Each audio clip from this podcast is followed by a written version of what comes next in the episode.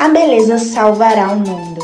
Uma iniciativa do Instituto Casa Comum em parceria com o programa Pontifício Escolas Ocorrentes.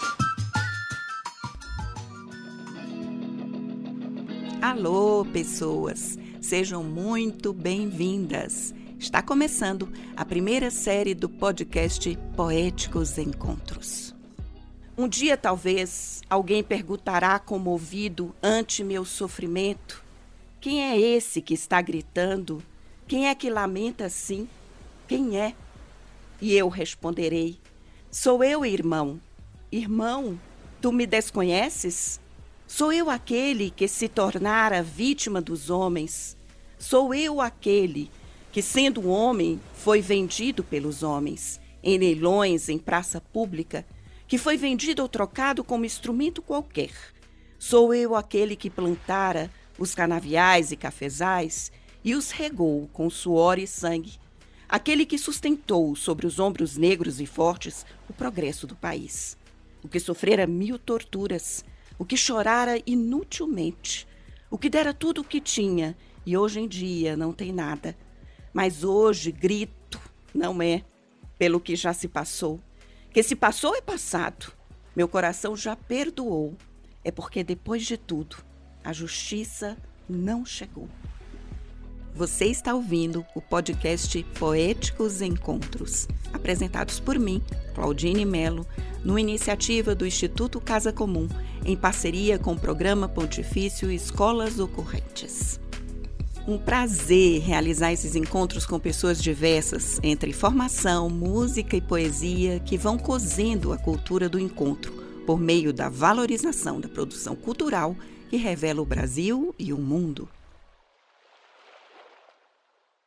Com esse inserto do poema Protesto, de Carlos de Assunção, eu apresento a vocês exatamente o poeta que conversa comigo nesse episódio. Seja muito bem-vindo, poeta Carlos de Assunção. Bom dia, bom dia. É uma honra muito grande estar nesse programa. É, e a gente tem que conversar muito sobre a nossa causa, a causa brasileira, que não fomos nós que inventamos, nós já encontramos isso tudo aí. Eu gostei de ver a sua interpretação, muito boa, maravilhosa. Isso me comoveu muito. Que bom, poeta, porque me comove muito cada vez que eu escuto protesto. Eu sei que a sua obra é muito maior do que isso, mas protesto se tornou um hino do movimento negro no Brasil. É, muitos dos negros e negras que estão aqui conosco ou que já partiram já disseram isso em várias ocasiões. O poema Protesto ele se tornou de fato um hino. E o senhor é apresentado como um decano da literatura afro-brasileira. Decano significa aquela pessoa que detém o conhecimento, o mais velho. Eu diria, o senhor é um griot como a gente entende em África, né? É, a palavra vem do francês, mas a gente entende em África que griot é aquele que detém os saberes, que revela esses saberes para a comunidade.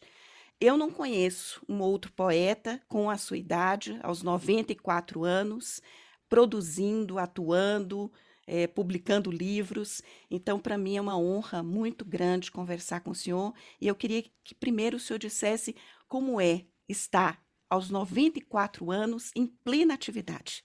É muito bom a gente poder continuar uma luta que vem de longe, que vem lá dos meus ancestrais, que nos legaram muita coisa boa, que está sendo paulatinamente esquecida neste país. Nós queremos, eu pretendo com a minha poesia tentar levar ao Brasil, levar às pessoas aquilo que nós somos, que fomos e que somos. A minha poesia reflete isso. Por isso, muita gente me diz que eu sou griot, porque nós falamos das nossas coisas, das nossas coisas cotidianas, das nossas coisas que afetam a nós hoje, como afetaram desde sempre aqui neste país. E a luta tem que continuar para um Brasil melhor. Eu, como poeta, quero é conviver bem com todo mundo. Eu costumo dizer, sou irmão de todo mundo, sabe? Eu sou Carlos de Assunção, sou irmão de todo mundo, todo mundo é meu irmão. Você sabe de onde eu vim? Você sabe de onde eu vim? Vim do quilombo de Palmares, sou descendente de zumbi, sou negro cor de fumaça, sou negro cor de uva passa, sou irmão de todo mundo, todo mundo é meu irmão. Mas o racista não. O racista não é meu irmão. Eu acho que o racista também não é cristão, sabe? Não é cristão. É, muita gente vai à igreja, reza, reza, reza, e continua cristão. Isso não é religião. Eu estou construindo uma personagem chama Brasilino. Então eu falo assim, não, Brasilino, isso não. Você reza no culto evangélico, você reza na missa católica, você reza ao pé de Jesus Cristo e continua racista. Não, Brasilino, isso não. Isso não é ser cristão. A hipocrisia é uma coisa horrível. É, precisa acabar com a hipocrisia. Vamos viver uma vida real, uma vida real de amor, de fraternidade. Real fraternidade. Porque esse negócio de faz de conta não está com nada, não. Exatamente. Foi muito bom você falar isso, poeta. Eu vou te tratar assim, como poeta o tempo todo, porque essa palavra ela tem um significado muito forte para esse, esse projeto nosso, que é a cultura do encontro. É através da poesia que a gente tem encontrado pessoas diversas e estabelecido diálogos. E nós estamos aqui, inclusive, dialogando com umas mulheres que formaram um grupo de música chamada Amigas do Samba. E elas têm produzido músicas que falam sobre a violência contra as mulheres, especialmente contra as mulheres negras, mas elas falam isso cantando. Estamos com a Simone Melo e com a Yara Ianês. Sejam muito bem-vindas, meninas. Nós vamos ter aí a oportunidade de conversar muito. Simone, quero começar primeiro contigo. Como é que foi essa sua ligação com o samba? Como é que você se tornou amiga do samba? Olá, boa tarde a todos, todas, todas. É, a minha ligação com samba é uterina, eu acho desde muito criança, na minha casa, minha mãe sempre gostou de ouvir Alcione, Clara Nunes, Jorge Aragão, e, enfim, toda aquela leva, João Nogueira, era, era o que se ouvia dentro da minha casa. Em contrapartida, meu pai era muito voltado para as músicas dos ébrios, né? Como um bom ébrio, ele gostava de Nelson Gonçalves, Vicente Celestino, e uma conexão fortíssima com a música, né? Eu já sabia que queria a música desde que eu me entendo por gente. Mas os caminhos foram outros, né? Filha de pai militar nordestino, a gente acaba seguindo algumas, alguns, algumas ordens dentro de casa e eu não pude optar pela música desde cedo.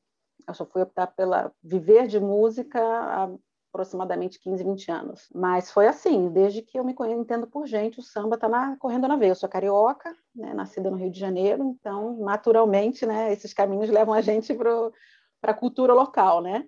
Maravilha, Simone. E contigo, Yara, como é que se tornou essa amizade com o samba? Como é que ela cresceu?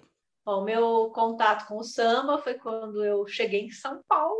Eu cheguei em São Paulo aos oito anos e aos dez, mais ou menos, eu fui ver um desfile na Avenida Tiradentes.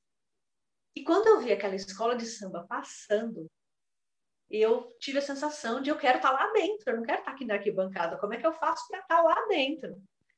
É, e isso me acompanhou por muitos anos. Eu era uma criança, eu ficava noites vendo desfile na televisão. Minha mãe me levava na avenida. E muitos anos depois, já na vida adulta, um amigo me chamou para ir para a quadra da escola de samba Pérola Negra, que era na Vila Madalena. E quando eu cheguei naquela quadra, eu falei: não, meu lugar é aqui. Assim, é, é, é isso que faz muito sentido para mim, né? E naquela bateria eu fiquei 10 anos. E quando eles se mudaram, quando o barracão se mudou de lá, né, quando os ensaios pararam de ser lá, eu continuei na Vila Madalena, indo aí de roda em roda, tocando um pouquinho aqui, um pouquinho acolá, aprendendo, e nunca mais saí do samba. Virou minha pulsação. Acho que já era. sobre esse encontro com as amigas do samba e com a matriarca de vocês. Eu queria que você comentasse um pouco mais sobre isso para a gente, Simone, e a gente pudesse já veicular uma canção. Tá bom. A nossa griot, nossa tia Cida dos Terreiros, é, é uma história muito singular, né? A história dela é muito peculiar, né? De uma mulher negra periférica e as amigas do samba resolveram nessa comemoração ano passado dos 80 anos da Tia Cida fazer uma homenagem a ela, né? Então juntou nossa querida musicista é, Rosa Rio com a letrista Denise Silva, fizeram uma canção linda em homenagem à Tia Cida.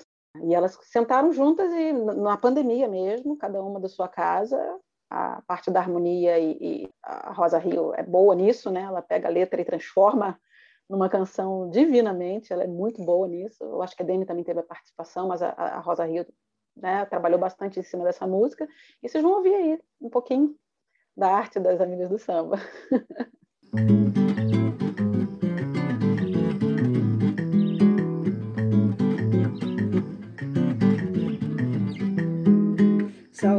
Salve tia Cida, tia Cida dos terreiros.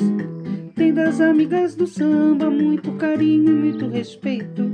Salve, salve tia Cida, rainha desde berço. Salve, salve, salve tia Cida dos terreiros. Salve, salve, salve tia Cida dos terreiros. Salve, salve, salve, tia Cida dos Terreiros. Ela é nossa madrinha, inspiração e griou. Onde estiver tia Cida, é nesse samba que eu vou. Onde estiver tia Cida, é neste samba que eu vou. Salve tia Cida, tia Cida dos Terreiros. Tem das amigas do samba muito carinho e muito respeito. Salve, salve, tia Cida, rainha desde berço. Salve, salve, salve, tia Cida dos terreiros. Salve, salve, salve, tia Cida dos terreiros.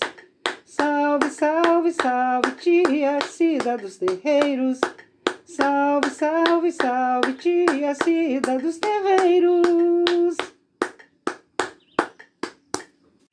Maravilha! Então, poeta, eu queria que, que o senhor dissesse para nós que essa sua poesia, apesar de ser protesto, ela tem esse caráter educativo, não é? Queria que você falasse um pouco mais sobre isso e declamasse mais poemas. É, de fato, eu acho que a poesia ela tem uma, um objetivo didático.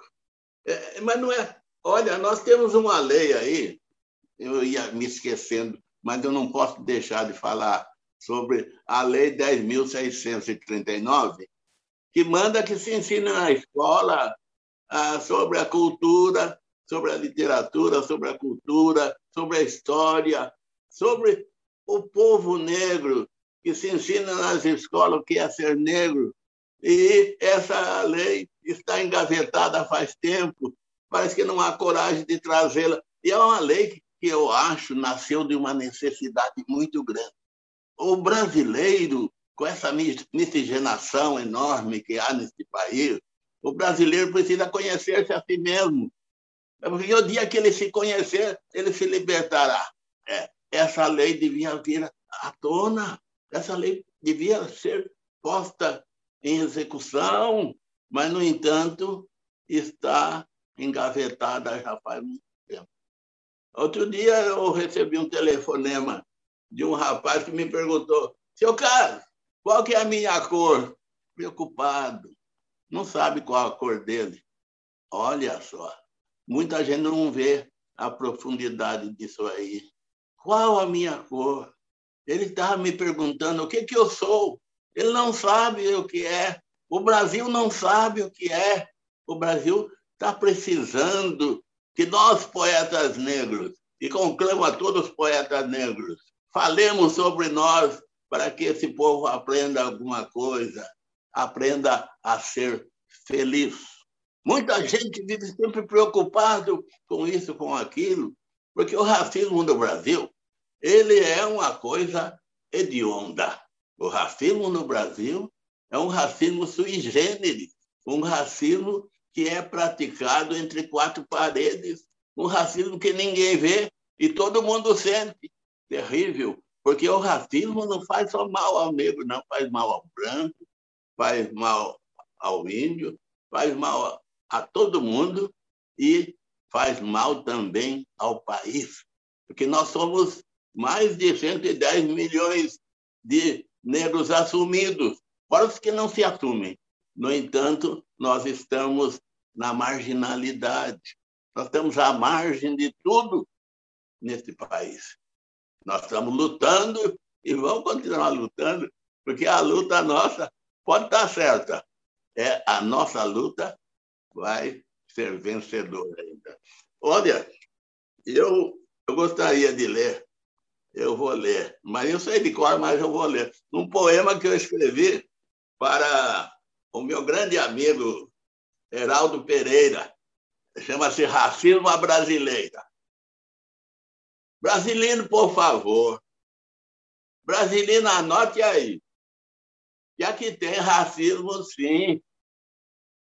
Que o racismo que há aqui é racismo inusitado.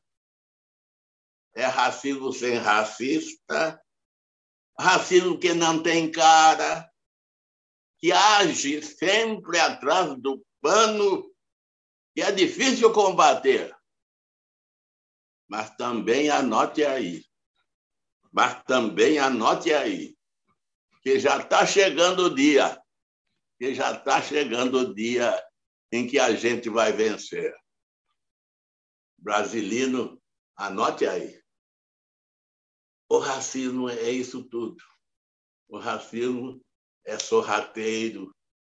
O racismo é tramado entre quatro paredes. Exatamente. E nós sentimos o racismo, é racismo sem racista. Já pensou? Como é que pode haver racismo sem racista? Porque ele está escondidinho. E aí ele se torna mais perigoso porque a gente não fica sem saber quem é, quem não é, o que é, o que não é. É um negócio encrencado, encrencado. Mas há muita gente lutando. Que nós, há muito tempo que vimos lutando nos quilombos, nas insurreições que tivemos nesse país. A senhora é professora de história, é sabedora disso. Sim. Mas, por muito tempo, quase não se tocava nisso. Eu conheci o Clóvis Moura. Ah, que maravilha. Clóvis Moura, grande Clóvis Moura, que veio mostrar para nós que nós não tivemos só o quilombo de Palmares, nós tivemos muitos quilombos neste país. Muitos quilombos e quilombos importantes, todos eles importantes, e mais a história parece que queria botar na nossa cabeça. Ah, houve uma revoltazinha, aquele negócio, né? Uma história aí de, de Palmares, coisinha pouca. Não, o negro, desde que chegou aqui, ele não se submeteu à escravidão nenhuma, nada. Era preciso vigiá-lo diuturnamente, porque senão ele fugia. Ele botava fogo na, ele botava fogo na Casa Grande, nós não fomos esse, essa figura de negro escravo. Nós fomos escravizados, mas não fomos escravos, não. Nós fomos escravizados. E, muita gente quer botar na nossa cabeça que o negro aceitou a escravidão com a facilidade danada. Exatamente. Muito bom essa reflexão que o senhor acabou de fazer, poeta, porque nós precisamos constantemente reforçar, falar sobre isso aquilo que não é dito é esquecido. É e há uma política no Brasil de apagamento, de esquecimento de mais de 300 anos de escravização. Então, se nós permitirmos que esses assuntos não venham à tona, naturalmente que nós vamos estar perpetuando uma narrativa única, né? Que é a narrativa dos colonizadores, dos escravocratas, né? das pessoas que se beneficiaram e se beneficiam todos os dias por essa política, né, que é uma política genocida. Então, nós precisamos falar sobre isso mesmo, e é importante que o senhor diga. E isso me fez lembrar que o senhor é advogado. O senhor, como advogado, entende muito bem isso. Esses dias nós tivemos aí a homenagem a Luiz Gama, que é um outro grande advogado da história brasileira, que recebeu o título honoris causa pela USP em reconhecimento pelo trabalho de advocacia dele. Ele não pôde estudar na universidade, mas ele se tornou advogado por direito e libertou em documentos oficiais mais de 500 escravizados. Depois nós temos o Silvio Almeida, que é outro advogado da nova geração, também trabalhando para reforçar o pertencimento do homem e da mulher negra no Brasil. Então, eu queria que o senhor falasse um pouco sobre isso, né? De como é estar vivo e presenciando tanto a homenagem a Luiz Gama, como uma pessoa como Silvio Almeida, que hoje advoga no Brasil e advoga nessa causa. Ah, beleza conhecer a história desses homens ilustres. É, o Luiz Gama é interessante. Luiz Gama era baiano. Ele era filho de uma negra e de um fidalgo decadente português. Ele foi vendido pelo próprio pai para escravocratas paulistas. Interessante é o pai vender o filho para pagar dívida de jogo.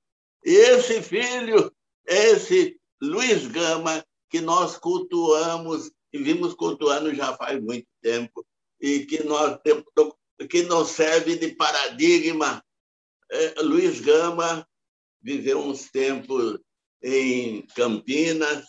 Dizem que ele não pôde frequentar a, a faculdade de direito, mas ele era acompanhante de um rapaz que fazia direito e ele ouvindo, ele, ele, ele se alfabetizou já tudo e conseguiu ser um grande, um grande defensor da nossa gente. Quando Luiz Gama morreu, dizem que ele morou.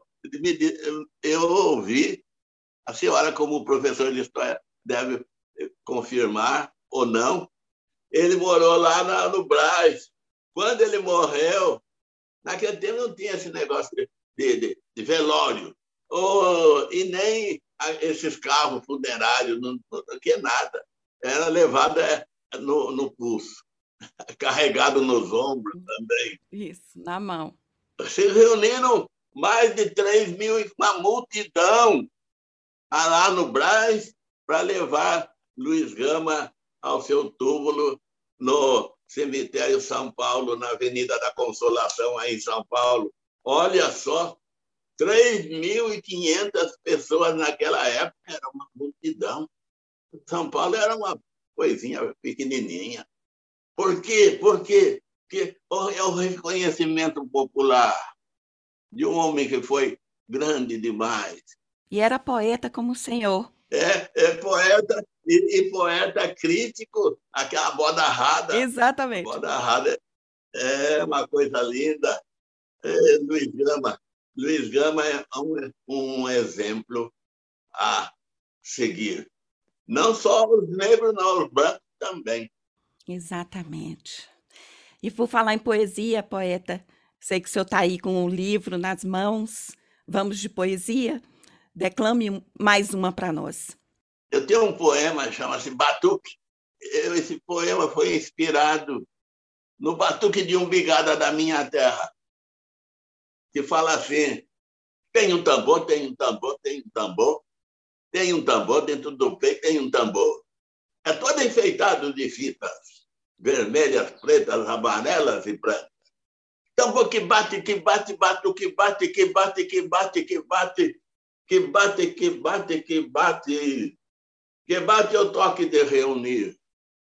Todos os irmãos de todas as cores, sem distinção tem um tambor, tem um tambor, tem um tambor, tem um tambor dentro do peito, tem um tambor. É todo enfeitado de fita. Vermelhas, pretas, amarelas, brancas, azuis e verdes.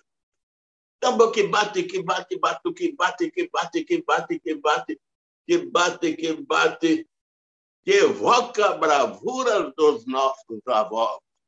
Tambor que bate, que bate, bate, que bate, que bate, que bate, que bate, que bate o toque de reunir todos os irmãos, de todas as cores, dispersos, excluídos, jogados em senzalas de dor. Tambor que fala de ódio e de amor, tambor que bate são curtos e longos, que bate o toque de reunião.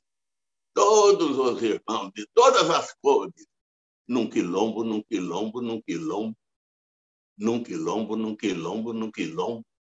Tem um tambor, tem um tambor, tem um tambor. Num quilombo, num quilombo, num quilombo. Tem um tambor, tem um tambor. É que maravilha. Me senti na roda de um bigado agora. Que maravilha. Obrigado. que delícia ouvir isso.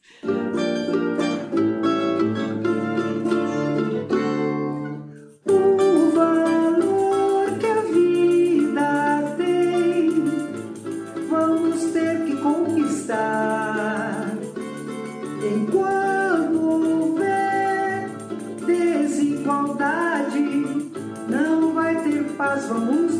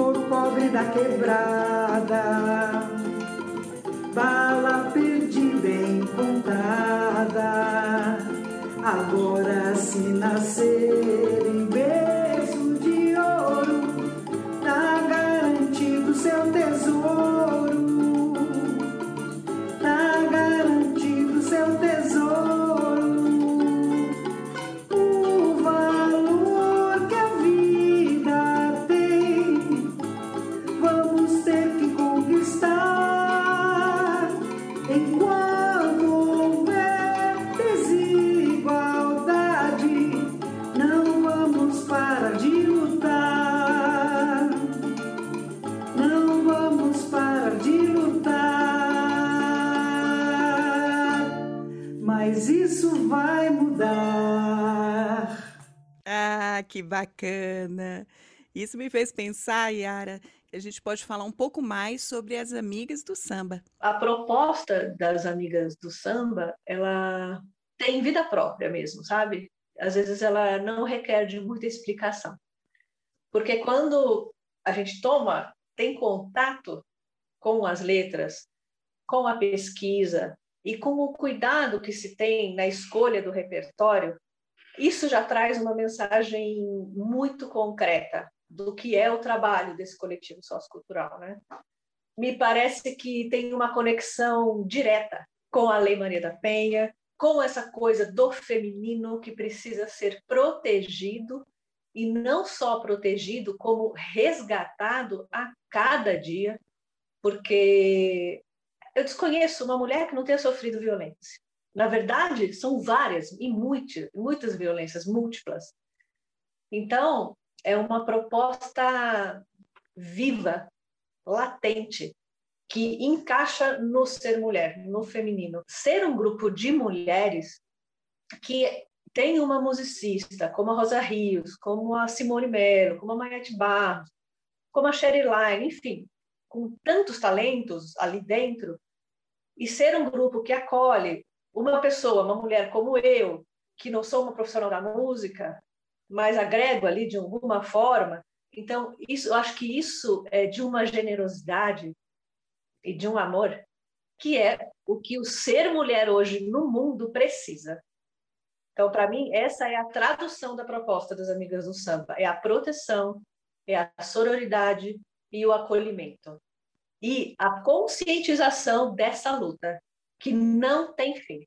Tem um dado importante assim na história das amigas, que é que em fevereiro de 2020 as amigas é, receberam uma declaração do Instituto Maria da Penha reconhecendo esse grupo como uma ferramenta importante, como com essa luta, né, com essa questão da violência contra a mulher. Então, é, acho que a gente também consegue um lugar legítimo né, nisso, e por uma história aí de 10 anos, né? Exatamente, é muito importante você trazer essa reflexão para a gente, porque a gente sabe que as Amigas do Samba nasceu exatamente inspiradas pela Lei Maria da Penha. Quem está nos ouvindo e ainda não sabe, é uma lei que agora, em agosto, vai fazer 15 anos de existência e, e ela só foi promulgada exatamente pela luta de uma mulher que foi violentada pelo seu próprio companheiro e daí ficou é, cadeirante a Maria da Penha está aí para dar testemunho disso, e a lei, então, leva o seu nome exatamente para levar a sociedade a refletir sobre o alto grau de violência praticado contra as mulheres, de diversas formas, como você bem disse, Yara, e violências que muitas vezes é, não são reveladas, né, não, não são divulgadas pela mídia e nem são refletidas pela sociedade. Agora, na pandemia, por exemplo, nós temos visto o, o aumento de casos de violência, porque a maioria dessas violências acontece dentro de casa, entre as mulheres e seus companheiros, ou filhos, ou homens, parentes próximos que as violentam de diversas formas. Então é importante a gente falar sobre isso. Eu sei que o coletivo Amigas do Samba, além de fazer o samba, tem essa proposta educativa. Não é, Simone? Eu queria que você trouxesse mais uma canção que fale exatamente sobre isso.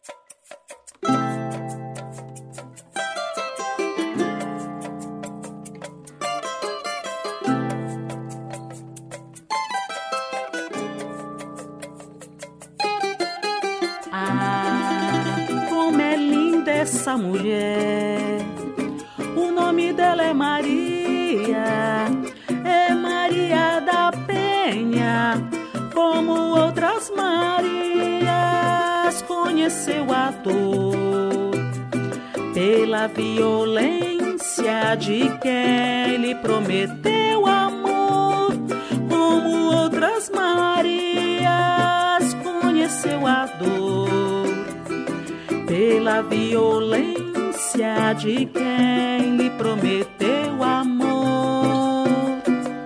Como é valente essa Maria, de coragem singular, transformou a sua luta numa vida exemplar. Ajudou outras mulheres a se libertar através de uma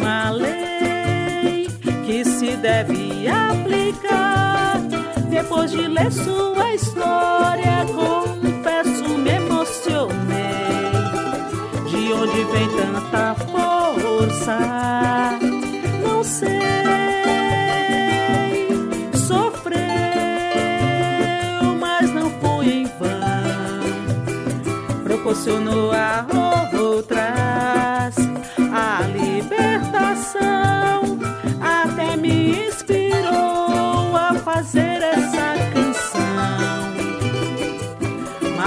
Da Penha, a ti devemos gratidão.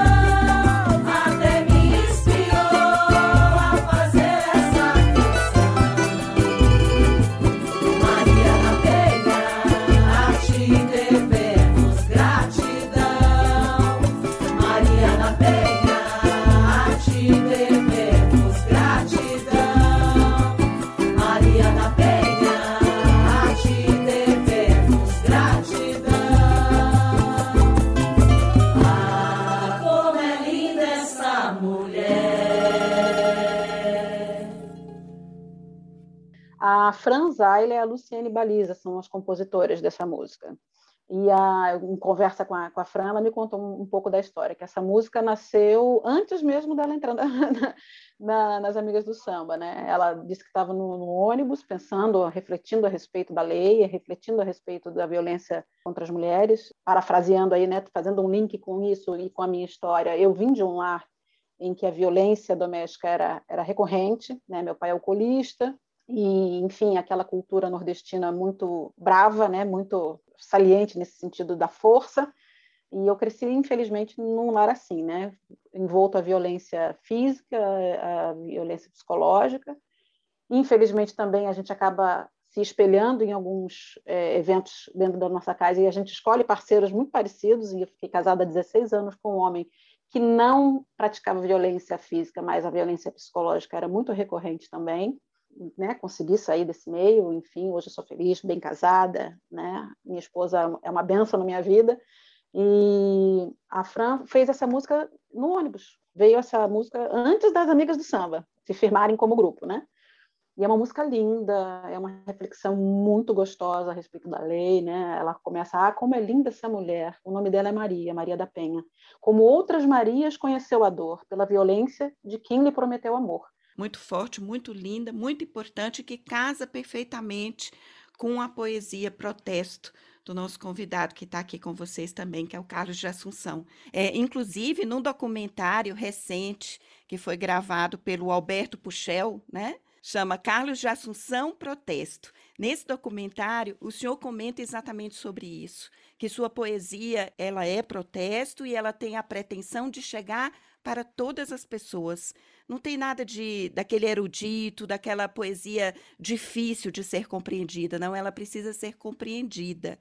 E eu achei isso muito importante o senhor dizer isso, porque isso aproxima as pessoas da poesia. Geralmente a poesia era apresentada de uma maneira que parecia estar apenas voltada para a elite. Com a sua poesia, todos nós somos convidados à mesma roda. Queria que o senhor falasse um pouco mais sobre isso declamasse outro poema. É, tem aquela poesia concretista, poesias herméticas. Eu nunca fui dado a, a esse poema, não. Até gosto, sim, mas eu quero usar da poesia mais simples, da poesia mais chegada ao povo, ao povo simples, ao povo trabalhador. É isso que eu quero fazer. Eu não quero fazer poesia para os iniciados, quero fazer poesia que sirva a todo mundo. Muitas vezes me falaram, é, sua poesia é fácil. É, é muito fácil, realmente, e eu quero que ela seja fácil, porque a minha pretensão é ser entendido e compreendido por todo mundo. Eu vou ler um poema que eu dediquei ao meu grande amigo francano aqui, o Luiz Cruz, que fala assim, eu abri por acaso e abri dela aqui. Neste mundo de homens de aço, Eis o palhaço. A poesia é minha ocupação, é meu pão. Sou poeta, louco, pobre diabo. Sou declamador de minha dor. Sou meu irmão, irremediável truão. Neste mundo de homens de aço, sou sim o palhaço eu, que em difícil missão, em público, desnudo o coração. Que maravilha. Ô, poeta, eu não queria encerrar esse podcast sem o senhor poder falar do seu trabalho educativo com o Sarau, o Sarau Protesto, e com o seu projeto do Quilombo, que o senhor havia me dito. Eu queria que o senhor falasse sobre isso. O Sarau Protesto visita aqui em Franca cidades circunvizinhas, escolas, todas as instituições, inclusive a Fundação Casa, onde estão os jovens tidos como delinquentes. E a gente tem tido uma experiência muito grande com isso.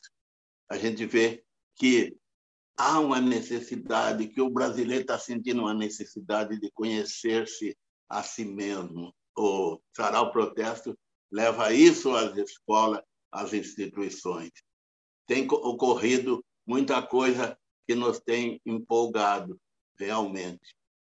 Olha, aconteceu conosco na Fundação Casa aqui de Franca, nós visitamos várias vezes e a última vez que visitamos foi um convite especial para ver a encenação do poema Protesto. Os jovens lá se reuniram entre si e fizeram uma encenação, uma coisa linda, maravilhosa.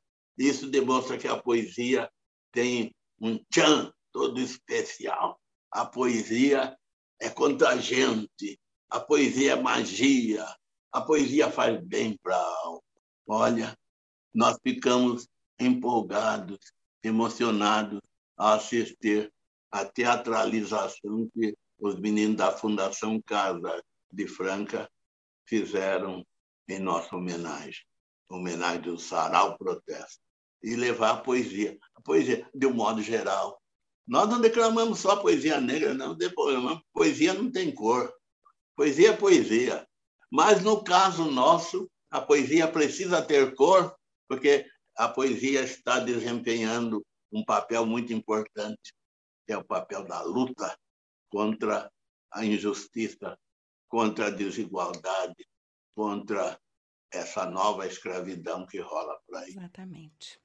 E os livros? Então, ultimamente, é, aconteceu o seguinte: a Companhia das Letras resolveu publicar meus, meus poemas e me deu um impulso enorme. Hoje todo mundo é, conheço, sei, e me aplaude, e eu fico satisfeito de ver aí com mais de 90 anos, a nossa obra aparecer por aí. Então, retomando, Simone, você nos dizia que tem uma música inédita que você quer apresentar para nós.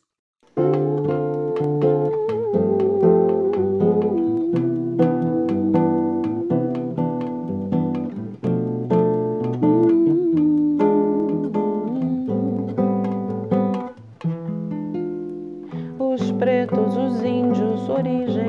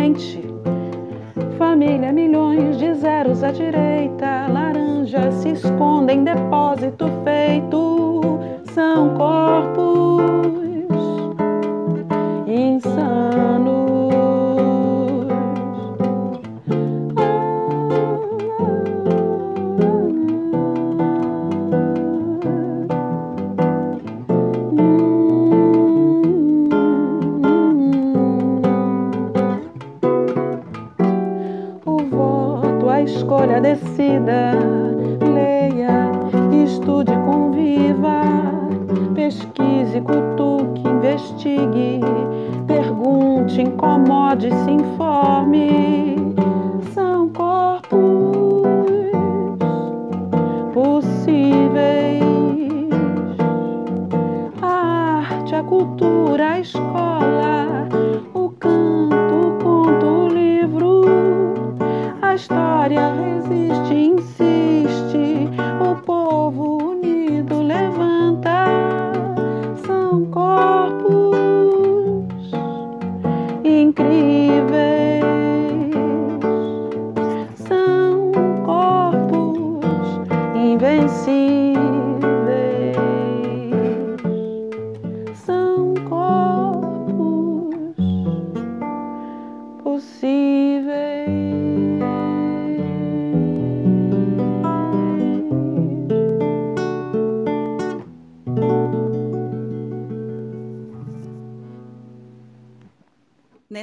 Você vem trazer a política, você vem a questão de gênero.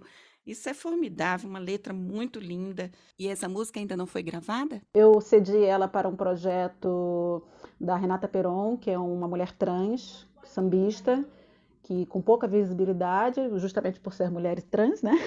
Mais difícil ainda para o mercado de samba, que geralmente é, é muito mais né, voltado para o homem, né? Mas, enfim. E eu cedi essa música para ela fazer um projeto, mas ainda está em andamento, ainda não gravou, enfim, tá ainda é para o ano que vem isso, né? Então é inédita mesmo, assim. Que maravilha. Então nós já agradecemos muito porque é um presente para nós desse podcast Poéticos Encontros, exatamente proporcionar é, a oportunidade das pessoas verem de forma inédita, né, antes do lançamento final. Eu queria nessa finalização que vocês contassem, meninas, os projetos de vocês como amigas do samba, o que, que vocês têm feito durante esse período, o que vocês estão projetando fazer daqui para frente. Bom, a gente ainda está nesse momento pandêmico, né? Nós somos um grupo formado pela maioria de mulheres com uma idade que né, não pode se arriscar tanto. Então, a gente está fazendo nossos projetos, a maioria, quase que 100% online, né? Esse ano a gente está com um projeto de, do documentário a respeito da Tia Cida, um documentário bem completo, né, bem informativo, contando todo o histórico da Tia Cida e das amigas do samba em, em, junto com ela, né, nos 11 anos, né, foram 10 e agora estamos no 11º ano, né? Nós vamos visitar oito casas de abrigos, né, que atendem mulheres em situação de violência, na, na, na, Zona Sul, Zona Norte, Zona Leste de São Paulo. São oito casas, vamos abrir um repertório voltado para para essa temática, uma roda de conversa e vamos levar material de higiene pessoal para essas mulheres, né? A gente tem os kits, né? O projeto foi aprovado e a gente já está com os kits já para montar. Vamos ver quando todo mundo já tiver um pouquinho melhor de vacina e já cumprindo toda a agenda né, de imunização, a gente vai se reunir, montar os kits, tudo no, no, ao ar livre. A, as amigas do samba, nessa pandemia, teve uma preocupação muito forte com relação ao respeito ao isolamento social, a fazer todos os trabalhos online para respeitar realmente esse momento, né? Que enquanto a gente não ficar em casa sossegada, esse vírus não vai diminuir. Então, né, nosso trabalho está voltado 100% online. Sim, sim, sem dúvida nenhuma. Nós vamos vencer tudo isso e vamos vencer unidas. Yara, a música que nós veiculamos tem a sua participação, obviamente, porque você é a percussionista do grupo. Então, eu queria que você falasse também como é que você está aí animada com esses projetos todos que a Simone estava nos dizendo. Olha, Claudine, assim, a, o nosso respeito à, à, pandemia foi quase que integral mesmo, né? Tem uma, uma responsabilidade em circular, em se reunir. Então, acho que é, também é um viés importante do grupo dar o exemplo, né? Mas é, a gente tá, parece que está dentro da panela de pressão, querendo sair para para mostrar o trabalho, para para cumprir o, o, que a gente já se comprometeu, né, para voltar a atuar. É, a nossa atuação online foi desafiadora, é diferente, é um jeito diferente de trabalhar, é aquele jeito que a gente fala, ah, é só um videozinho para gravar. Quando você vê, já tem 30 gravados no celular e não saiu nem bom. Mas o que eu sinto falta, assim, é que nos nossos encontros presenciais, é, geralmente chegava alguma mulher, tinha mulheres que acompanhavam a gente, é, despertávamos a curiosidade de mulheres, é, algumas em situação, sim, de vulnerabilidade, né, de violência. Então, acho que o nosso circular é, tem um papel bem importante, sabe? Isso faz falta. Sim, sim. Então, nós vamos ficar na torcida, sim, né, para que a gente possa ter a, a, imunização tão necessária e tão urgente no Brasil e que logo, logo a gente possa encontrar novamente a roda das amigas do samba por aí, para que a gente possa curtir juntas e divulgar também. Então, desde já, eu agradeço muitíssimo, vou chamar vocês de meninas, porque vocês já são minhas, minhas meninas, minhas amigas e agora amigas de todas nós. Então, eu já agradeço de pronto, em nome do Instituto Casa Comum, por vocês terem cedido para nós as músicas e essa entrevista. Muito obrigada, Simone. Muito obrigada, Yara. E até um encontro que seja muito breve. Assim seja. Desejamos o mesmo. Muito obrigada aí pela, pela audiência. Obrigada a vocês aí por tudo. Muito obrigada pela audiência, gente. Muito obrigada. Juntas somos fortes.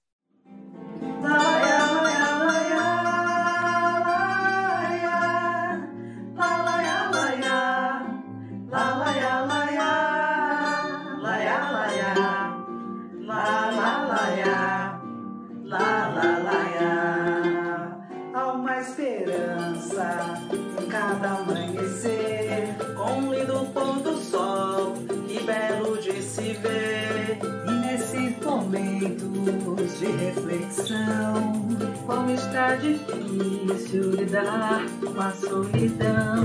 Logo, logo tudo vai passar.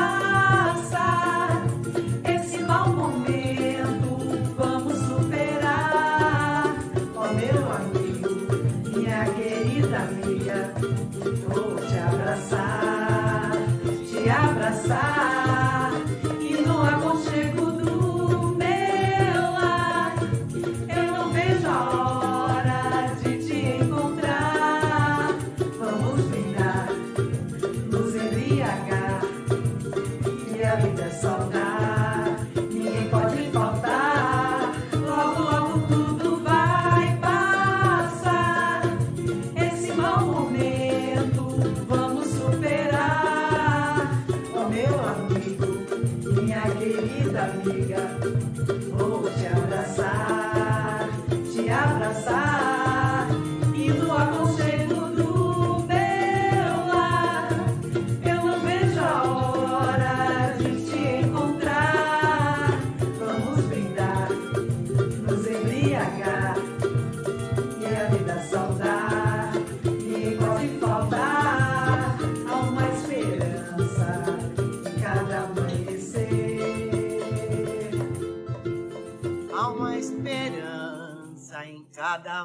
amanhecer. Que maravilha, que encontro mais bonito, né? Poeta, fala mais uns versinhos do protesto para nós e a gente encerra. Mesmo que voltem as costas as minhas palavras de fogo, não pararei de gritar, não pararei, não pararei de gritar. Senhores, eu fui enviado ao mundo para protestar. Mentiras, europeus, nada, nada me fará calar.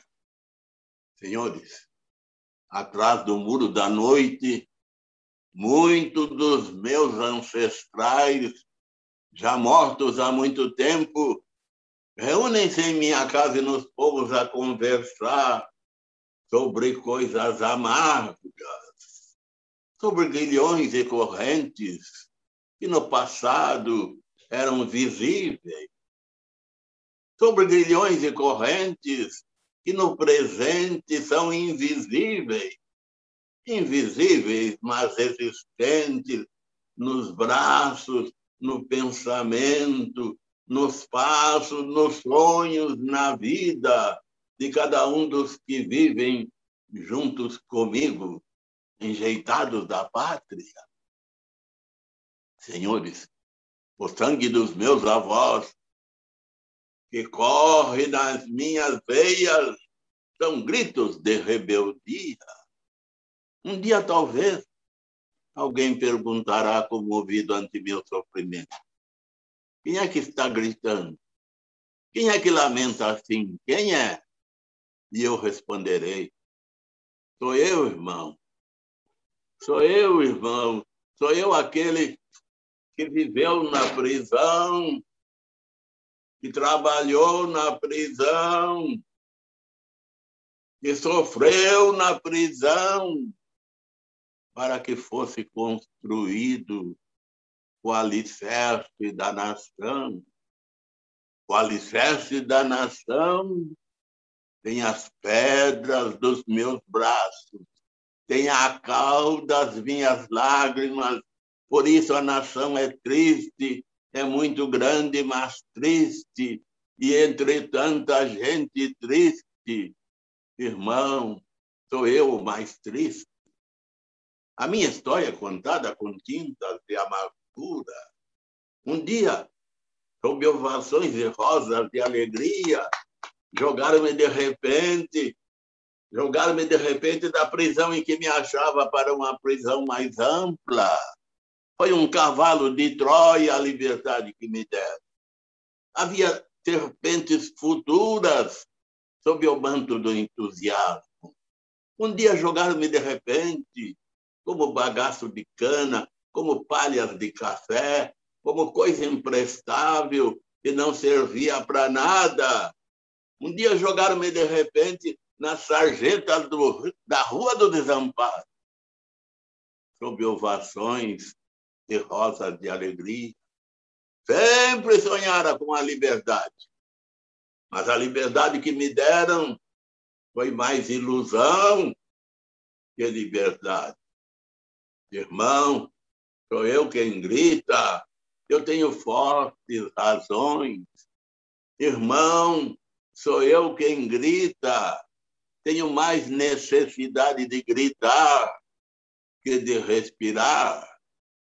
Mas, irmão, fica sabendo, piedade não é o que eu quero, piedade não me interessa, os fracos pedem piedade, eu quero coisa melhor, eu não quero mais viver no porão da sociedade, não quero ser marginal, quero entrar em toda parte, quero ser bem recebido.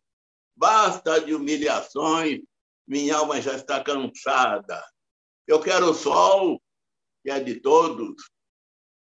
Quero a vida, que é de todos. Eu alcanço tudo o que eu quero, ou gritarei a noite inteira, como gritam os vulcões, como gritam os vendavais, como grita o mar, e nem a morte terá força para me fazer calar. Um trechinho virou poema inteiro. Que coisa mais linda. Gratidão imensa, poeta. Precisando da gente, a gente está aqui. Queremos agradecer a companhia de vocês ao longo desses 10 episódios e convidá-los para seguir conosco, compartilhando desses encontros. Você acabou de ouvir o podcast Poéticos Encontros, como parte do projeto A Beleza Salvará o Mundo, criado pelo Instituto Casa Comum em parceria com o Programa Pontifício Escolas Ocorrentes. Uma realização da multitude de projetos sociais e culturais Agradecimento a Neca Setúbal, Silvana Bragato e Célio Turino. Nesse episódio, que encerra a primeira temporada do podcast Poéticos Encontros, conversamos com o poeta e advogado Carlos de Assunção e com duas musicistas do grupo Amigas do Samba, a também poeta Yara Ianês e a cantora e compositora Simone Melo. Curadoria da historiadora e educadora Claudine Melo. Roteiro e produção, Étnico Eduque e Consultoria Educacional. Edição e gravação, João Paulo Melo. Poéticos Encontros terá um novo programa a cada semana e vai ao ar pelo canal do Instituto Casa Comum aqui no Spotify. Mais informações no site institutocasacomum.org e nas redes sociais Facebook, Instagram, Twitter e canal no YouTube. Não deixe de conferir, curtir, compartilhar e seguir as redes. Até o próximo Poéticos Encontros.